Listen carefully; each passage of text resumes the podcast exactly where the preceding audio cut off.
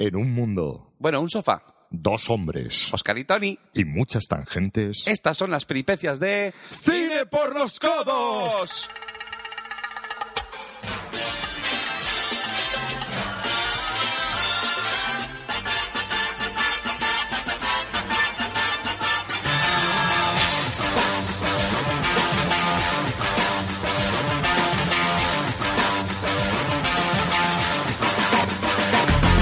Hola, buenos días, buenas tardes, buenas noches, buenas sobremesas y buenas madrugadas, queridos oyentes. Soy Tony y bienvenidos a este Cine por los Codos Express. Es un poquito express. Este va a ser cortito porque no solo hablamos ahora de, lo de siempre, del cine de siempre, del cine que os habéis perdido, del que amamos, sino que también nos hemos, eh, últimamente os habréis dado cuenta, hablamos mucho de la actualidad y, y ahora, como si fuéramos adultos y tal, pues vamos a pases de prensa y todo. Entonces, eh, eso nos complace mucho porque así os podemos hablar de películas que podéis ver actualmente en el cine o incluso películas que saldrán próximamente. Esto obviamente depende de cuando lo oigas. Si lo oyes en el 2022, pues películas que ya puedes ver en tu casa. Eh, pero bueno, vamos a hablar de un par de películas que hemos visto últimamente en el cine y, y son las siguientes. La primera película de la que voy a hablar es eh, una película que tuve la ocasión de ver en Sitges, eh, formaba parte del maratón sorpresa el último día, para la cual pagué entrada, no solo, no solo fui gratis a ver películas, sino que pagué entrada para ver el maratón sorpresa. Eh, el caso es que cuando ya llegó el maratón, ya sabéis, si habéis escuchado el episodio de Sitges, estaba reventado y sinceramente irme de mi camita que tenía tan a mano andar 15 minutos en la lluvia hasta el Meliá al auditorio y volver a las 7 de la mañana no me apetecía, entonces no fui, pero sí he podido ir al pase de prensa de la película Malos tiempos en el Royal, Bad Times at the El Royal. No en inglés no, no sé por qué dicen The El Royal, no entienden que The y El es lo mismo, pero bueno. Eh, es una película dirigida por Drew Goddard, eh, una muy esperada película para muchos, eh, tratándose de una película de Drew Goddard, el director de esa película tan tan brillante y tan maltratada como es eh, Cabin in the Woods, una cabaña en el bosque. Eh, y es una película que ha tenido una crítica bastante negativa. Eh, yo no sé si eso se debe a que últimamente está muy de moda poner crítica negativa a todo o simplemente porque no es lo que la gente esperaba de este director para empezar, os lo digo ya, no tiene nada que ver con Cabin in the Woods. No tiene elementos de terror, eh, no tiene esos giros tan brillantes como tiene esa película y no es una delicia para los buscadores de huevos de Pascua, como somos tantos de nosotros. Y en ese lado, pues obviamente pierde eh, con respecto a Cabin in the Woods. También hay que decir que dura unas dos horas y media, eh, que teniendo en cuenta que no habla de tanto como la otra, que dura casi una hora menos, pues es, eh, es una cosa que resalta. Pero, sinceramente, a mí no me pareció tan mala como la han pintado. Ahora diré qué opino. Eh, primero voy a hablar de qué va. Pues tenemos un hotel, que es el Royal, que está justo en la frontera entre Nevada y California. Esto, se, esto tiene lugar durante los años 70 y es un hotel que, pues, que ha pasado a, peor vida, o sea, un hotel de bastante éxito, bastante de lujo, que ha caído en desuso y entonces pues se dejan caer por ahí muy poca gente y, entonces eh, en, en, esta situación que nos ocupa en la película llega una serie de personajes eh, y hay pues un, lo que suele haber cuando unos cuantos personajes se encuentran en un sitio bastante apartado. Hay paranoias, nadie es exactamente quien dice ser, no, no todo es lo que parece y, hay unos, unas traiciones, unos engaños y, tramas por ese estilo. Eh, se ha comparado bastante, comparándolo para mal con Pulp Fiction, aunque también si se compara cualquier película con Pulp Fiction casi siempre saldrá para mal, eh, en el sentido de que hay varias tramas que se enlazan y tal, que se cruzan y, bastante de la gracia está ver cómo, cómo ocurre eso. Entonces, puntos positivos de la película, pues el reparto para empezar. Eh, tiene un gran reparto eh, encabezado por Jeff Bridges, que nunca falla, sinceramente, Jeff Bridges haciendo de un cura, pero un cura que no es exactamente lo que parece. Luego tenemos a John Hamm, que es un vendedor de estos ambulantes. Tenemos a Dakota Johnson, eh, que llega un poco misteriosamente también al hotel. Y luego tenemos en el, eh, bueno, y luego tenemos ya en el tercer acto a, a, uno de los protagonistas de Una cabaña en el bosque, pero que ahora es mucho más grande de lo que fue en aquel entonces, que es Chris Hemsworth. Tenemos a, Thor en un papel muy poco Thor, eh, bastante zorrón, si acaso. Em, y luego eh, tenemos la parte menos conocida del reparto, que serían, por un lado, Luis Pullman, eh, que hace del el recepcionista mm, barra manitas, barra barman, barra lo que haga falta, porque es el único empleado del hotel. tengo que decir que cuando fui a ver la película no sabía quién era, no sabía ni siquiera su nombre y me pasé toda la película pensando que se parecía mucho a un joven Bill Pullman y como el nombre indica es el hijo de Bill Pullman. Luego pensé, digo, pero ¿qué edad tiene Bill Pullman para tener un hijo con esa edad? Eh, y luego me di cuenta que no, que el viejo soy yo, que ya tiene 61 años y es perfectamente normal. Y eh, posiblemente junto a Jeff Bridges la que se lleva el mayor cargo de, protagonismo de la película, que es Cynthia Erivo, eh, de quien hablaré más en la siguiente película, porque ella es el vínculo entre las dos películas, que es una cantante eh, bueno, de hecho, Ciencia Aribo eh, está arrasando actualmente como actriz de musicales, con lo cual pues tiene un, chorro de voz importante y, lo que es casi más importante, eh, tiene un gran talento para vender el, sentimiento detrás de la canción. Ella es una aspirante a estrella del soul, del R&B, que, que también está de paso y se ve involucrada en todo este follón. Entonces, eh, eso por un lado eh, es un punto fuerte de la película. El reparto es, muy interesante, también creo que tiene unos diálogos bastante intrigantes, eh, bastante divertidos, como era de esperar de Drew Goddard. Em, desde luego hacen que sea más llevadero las dos horas y media. Lo que pasa es que conforme va pasando todo, te das cuenta de que si bien la película no es mala, sí es por desgracia un poco redundante. Eh, hay una trama en concreto, no, quiero, no, no, voy a entrar en mucho porque obviamente al, tratarse de películas nuevas no quiero hacer spoilers.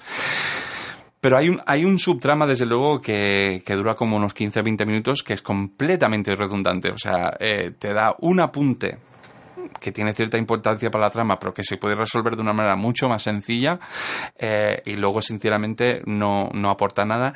Y una vez se, se empieza a liar todo y se desenvuelve todo, realmente te quedas un poco con la sensación de, bueno, ¿y qué? Eh, que es un poco la, la, que, mm, la sensación con la que me quedé yo y, no solo yo, pero unos cuantos de los críticos con los que hablé. Eh, entonces, eh, pues ahí lo tenéis. son dos horas y medias y tenéis una tarde para llenar si queréis seguir la carrera de este director, que seguramente nos, nos traerá otras cosas muy grandes. No creo que haya sido simplemente un bluff lo que se ha echado con, con, con la cabaña del bosque. Me parece un tío bastante válido. Eh, también me intriga mucho este, esta cosa de, de, estar en la, frontera entre Nevada y California, aunque realmente luego verás que tampoco aporta mucho al argumento, pero, pero me hace pensar en otras películas que tienen lugar en fronteras. Eh, de distintos géneros. Eh, de hecho, estaba planteando la idea de hacer un episodio sobre eso, así que ya lo comentará Oscar, a ver qué le parece. Eh, y no se le saca toda la chicha que, que se le pueda sacar. Entonces, eh, malos tiempos en el Royal. ¿Película mala? No. ¿Redundante? Un poco y, y una oportunidad fallida. porque creo que, desde luego, los actores están a la altura, el diálogo está bastante bien, pero en general la película como que sobra. Y de ahí pasamos a la segunda película de la que voy a hablar. Em, de la que tengo una sensación mucho mejor. Y, em, y vamos, a, vamos a dar paso, antes de empezar la película, vamos a dar paso a una canción que no es que figure esta canción exactamente en la película. La canción en sí sí, pero versionada por otra persona. Eh, estoy hablando de la canción Wild is the Wind. Eh, en la película sale la versión de Nina Simone, que es excelente, pero eh, si yo me tengo que quedar con una versión de esta canción, pues hay una que me desgarra, me desgarró desde el primer momento en que lo oí, siempre me ha encantado y aunque hayan pasado, parece mentira ya que han pasado casi tres años desde su muerte, nunca está de más rendir homenaje al tristemente desaparecido David Bowie. Así que antes de hablar de la siguiente película, que es Viudas, vamos a dar paso a este gran temazo que es Wild in the Wind, Wild is the Wind de David Bowie. Vamos allá.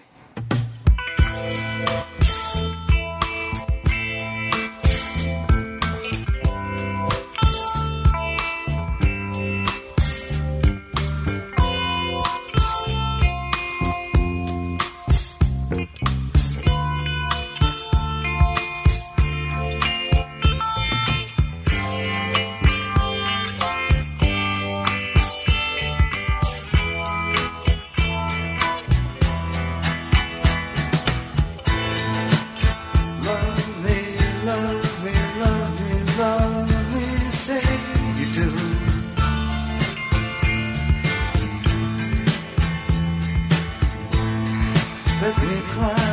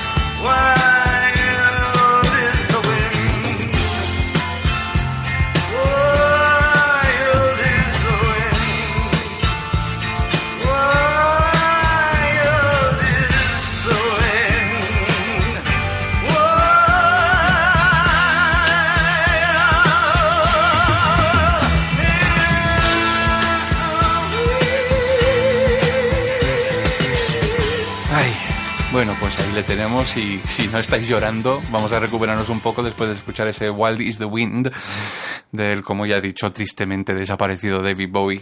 Eh, y, y damos paso a la segunda película de la que voy a hablar, que es Viudas.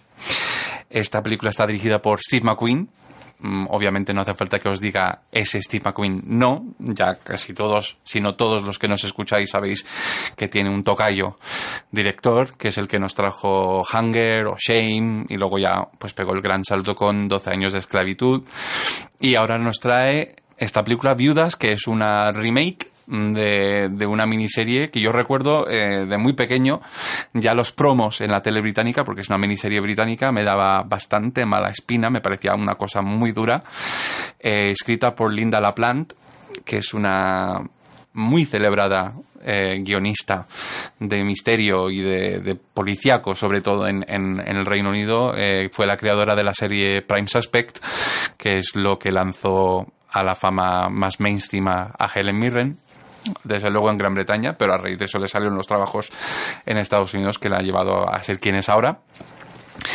Y eh, la verdad es que eh, aluciné bastante cuando estaba viendo, estaba viendo la película porque creo que podía haber dado fácilmente para una miniserie, aunque tengo que decir que la adaptación y la condensación que han hecho de toda la trama en, en dos horas y cuatro minutos que dura la película es brillante. La adaptación la hace el mismo Steve McQueen junto a Gillian Flynn, que es la autora de las novelas pues de Gone Girl eh, o eh, también pues Sharp Objects, que está ahora en la tele arrasando, Dark Places con Charlize Theron, que menos, pero aquí realmente yo creo que han hecho un trabajo absolutamente brillante. Estamos hablando de una serie de mujeres cuyos maridos eh, se han juntado para hacer un robo, ha salido todo francamente mal y entonces pues eh, las mujeres pasan a ser las viudas del título de la película. Eh, y entonces, eh, pues hay unos entresijos, eh, la mujer del jefe de la banda, el, el, jefe de la banda es Liam Neeson y su mujer es una estupendísima Viola Davis, pues ella recibe noticias de que los trapicheos de su marido eh, han dejado unas deudas con unos hombres muy peligrosos y se ve obligada a juntarse con las otras viudas para intentar, mm, de alguna manera, recuperar el dinero debido y obviamente por eh, de manera mm, menos que legal. Eh, es una película realmente fascinante. Ya desde el primer, primer segundo de la película es una bofetada en toda la cara. Empezamos con una escena de sexo, nada, nada explícito, pero sí muy animal. Eh, ya lo entenderéis cuando lo veáis. Eh, algo que se ha visto muy poco hasta este punto en, en una película de Hollywood, que luego corta y, y, pasa directamente a una escena, ya no sé decirte trepidante, pero visceral, brutal. Eh, y, a mí me agarró desde el principio. O sea, estoy siendo bastante serio en este episodio. Veo que como estoy hablando solo, me cuesta, me cuesta hacer chistes porque no tengo con quién jugar. Pero eh, casi diría que es como si la película te coge de los pezones y te los tira durante dos horas y, y cuatro minutos y no te los suelta hasta que empiezan los títulos de crédito. Y, y, eso, bueno, a lo mejor a alguno le gusta. A, a mí me, me, me, dejó un poco mmm, inquieto. Vamos a decirlo así. Tenemos un reparto. Si ya tuvimos un gran reparto en, en Malos Tiempos en el Royal, el reparto de esta película es de auténtico lujo. Eh, tenemos, como he dicho, a Viola Davis. Eh, ella está respaldada por Michelle Rodríguez, que sinceramente creo que nunca la he visto mejor que aquí. Eh, si alguien podía pensar que solo vale para hacer Fast and Furious, pues aquí demuestra que, que vale para mucho más. Tenemos a Elizabeth de Vicky, eh, la reina dorada de Guardianes de la Galaxia 2, que durante gran parte de la película pensé que era Brienne de Tarth que pensaba que era Gwendolyn Christie de, Juego de Tronos, porque mide como 3 metros, pero no, es, es Elizabeth de Vicky. Y tenemos a Ciencia Erivo, como he dicho ya, de Malos Tiempos en el Royal, que tiene un papel menor, pero al contrario de esa película donde tiene un papel que está durante casi todo el metraje de la película y está correcta pero tampoco sobresale aquí eh, en el poco metraje que tiene la tía es una fuerza de la naturaleza y eh, deja intuir lo que yo ya sabía de ella puesto que hace unos años en Broadway tuve la gran suerte de verla haciendo el papel de Silly, el, perso- el personaje de Whoopi Goldberg en la versión musical de la- El color púrpura, y la tía te coge y te sacude el corazón hasta dejártelo seco. Eh, aquí no, el papel no va por ahí, pero es una fuerza de la naturaleza. La tía es una, es una bomba atómica.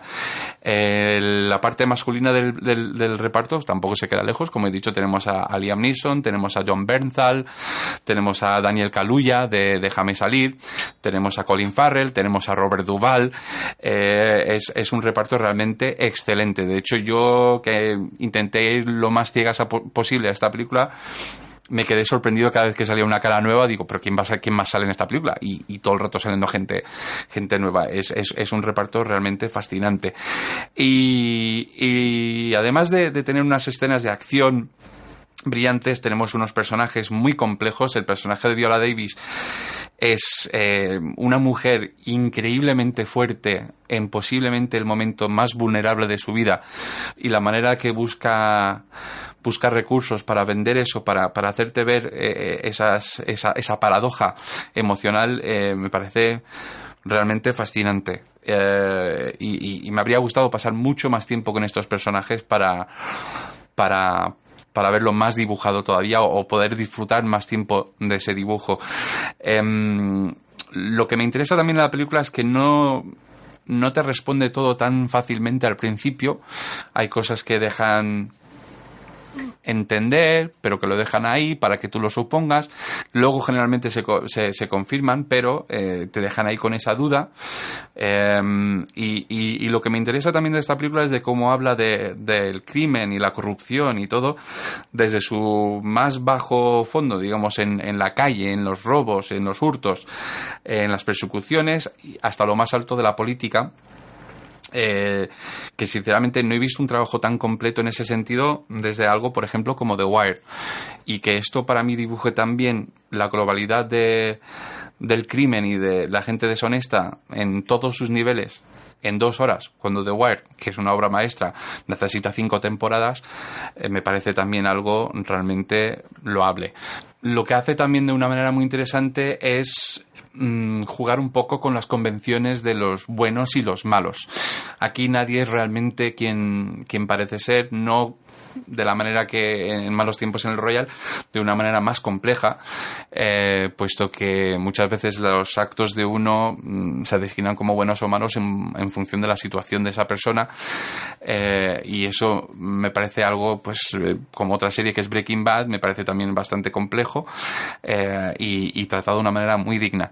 Hay un discurso que no voy a desvelar, pero hay un discurso que da un reverendo eh, a su congregación eh, bastante pronto en la película, eh, que me parece que es realmente el mensaje de la película. Y creo que es un mensaje muy importante para los tiempos que corren. Creo que es necesario hacer caso a ese mensaje y, fijaros bien cuando llegue esa escena, cuando veáis la película. Eh, y poco más que decir, puesto que obviamente, como no puedo destripar, pues no puedo decir mucho. Solo decir que es una película que todo el reparto da completamente todo de sí eh, en todo momento yo estaba disfrutando como un enano tengo que decir también pues éramos muchos críticos en la sala y no todo el mundo salió contento Mm, como si como decimos aquí siempre mi, opinión es mía y exclusivamente mía pero esta es la sensación que me dio y cuando pensé que la película no podría dar más de sí dio más de sí, eh, quedé realmente sorprendido. Así que, mm, que yo la recomiendo encarecidamente. De hecho, lo que quiero hacer ahora es volver a verme la, bueno, volver a verme. La tenía de fondo de pequeño, no me enteraba de nada, pero ver, verme ahora la miniserie del 83, a ver eh, las similitudes que hay, las diferencias que hay. Eh, pero no, es, es una película realmente, realmente recomendable. Eh, tenemos unos personajes, como digo, muy profundos. Tenemos el, el personaje de Viola Davis, que es como la cabecilla. Michelle Rodríguez en un personaje mm, algo distinto a lo que suele hacer. No, no va de, de dura marimacho, es una madre de familia que está intentando simplemente pues recuperar su negocio. Elizabeth de Vicky es una mujer maltratada que, que mm, tiene una madre dominante interpretada por la nominada al Oscar Jackie Weaver, eh, que intenta, que la hace ver que básicamente solo vale para vender su cuerpo y ella entra en una relación un poco turbia con Lucas Haas, el niño de único testigo, al que vemos, yo creo que para mí en su primer papel realmente de adulto. Es la primera vez que le he visto realmente como adulto, aunque sinceramente es un enano. Eh, y, y, bueno, pues eh, hay muchas tramas que no sabes muy bien hasta el final cómo se hilan y al contrario, de hecho es que me parece muy interesante que estas sean las dos películas que me toca comentar porque, porque son un contrapunto muy interesante. En esta las tramas se resuelven perfectamente bien, eh, verás poco a poco cómo se van juntando las piezas del puzzle y me parece algo realmente digno. Yo desde luego cuando se estrene pienso ir a verla otra vez y os animo que hagáis lo mismo.